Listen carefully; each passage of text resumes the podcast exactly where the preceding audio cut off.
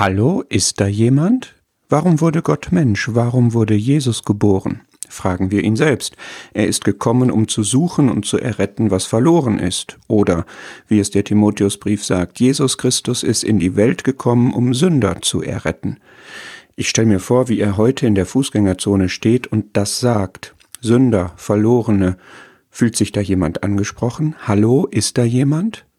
Oder wenn er bei dir anklopft und fragt, ob du ein Sünder bist, fühlst du dich angesprochen? Sünde ist Zielverfehlung, ist an Gottes guten Gedanken vorbeileben. Ist das so?